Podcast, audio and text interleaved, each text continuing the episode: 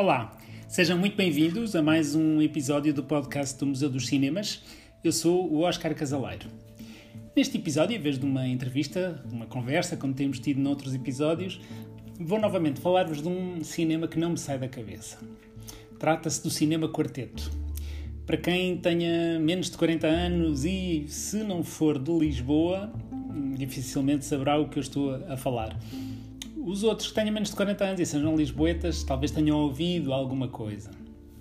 Ora bem, o Cinema Quarteto foi o, o primeiro multisalas do país, tinha quatro uh, espaços dedicados ao cinema, uh, ficava uh, na, na Rua Flores do Lima, que fica transversal, paralela à Avenida Estados Unidos da América, em Lisboa, no bairro de Alvalade e uh, encantava sobretudo pelo ambiente, pela mística que se vivia naquele espaço.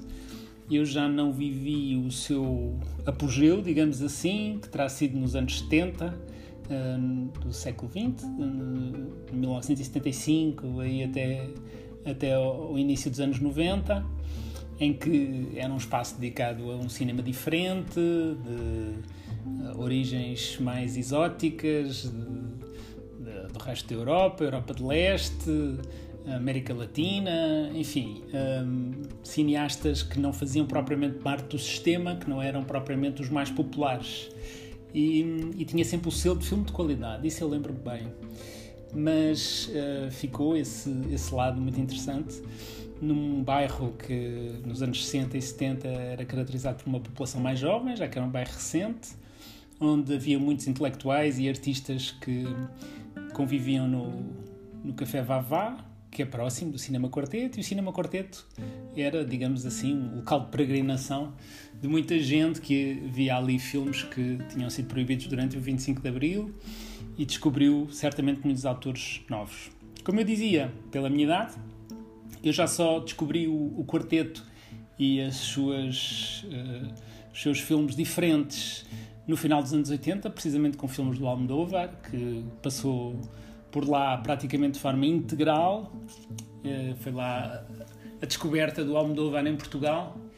E a partir daí nunca mais deixei de ir. Juntamente com o Cinema Londres foi certamente o, a sala de cinema onde, onde estive mais vezes. Uh, Recordo-me bem daquele foyer bastante amplo, que tinha um lado muito cinéfilo, a começar pelo próprio bar, com um aspecto quase de café de bairro, com forrada recortes de, de, jornal e de revistas de cinema e de críticas de cinema coladas no, no balcão uh, e nas paredes. Uh, era um, um, café normal, não tinha nada de extraordinário, mas o, o, dono era muito simpático e aquele ambiente era, era especial e diferente do que havia na cidade, em termos de salas de cinema.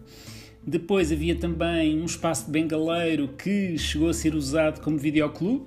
O meu primo chegou lá a trabalhar e lembro-me de lá ir, que era uma coisa estranha, uma sala de cinema ter um videoclube ao lado. E, sobretudo, era um espaço onde, de encontro, de encontro, discussão de filmes, de conversas, enquanto se esperava que a sessão começasse. Uh, na bilheteira havia hum, normalmente duas pessoas, normalmente eram senhoras, a vender uns bilhetes numa máquina muito pequenina. Os bilhetes eram muito, muito pequeninos, uh, de cores diferentes, com o número da sala. Eram quatro salas. Uh, estas salas chegaram a ter, no início dos anos 80, um único filme, repetido nos quatro, nos quatro espaços, que era o, o All That Jazz, do Bob Fosse coisa que penso que não se terá repetido.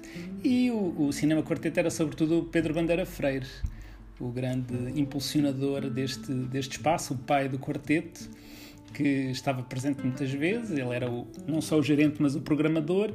Mas eh, a partir de meados dos anos 90, quando começaram a diminuir as, as distribuidoras, o número de distribuidoras e a oferta começou a ser mais reduzida em termos de filmes diferentes, digamos assim, e a concorrência também do Paulo Branco e das salas que ele tinha, uh, o quarteto começou lentamente a decair, até que no final da primeira década do ano 2000 acabaria mesmo por encerrar, pela razão oficial mais, mais parva, que supostamente era pelas condições de segurança, que na realidade uh, eram reduzidas, mas sempre foram assim.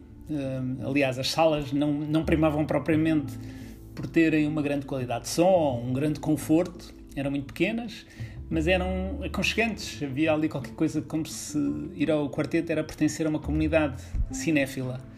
E isso ficou-me na memória até aos dias de hoje e assim espero que continue, já que foram muitos os filmes que por lá, que por lá vi. E pronto, basicamente eram estas memórias que vos queria deixar e um, um bom momento de reviver o, o quarteto que ficará para sempre uh, comigo. Obrigado, até para a semana. Não deixem de acompanhar as novidades no blog museudoscinemas.wordpress.com ou então consultando a minha página de Facebook, Museu dos Cinemas.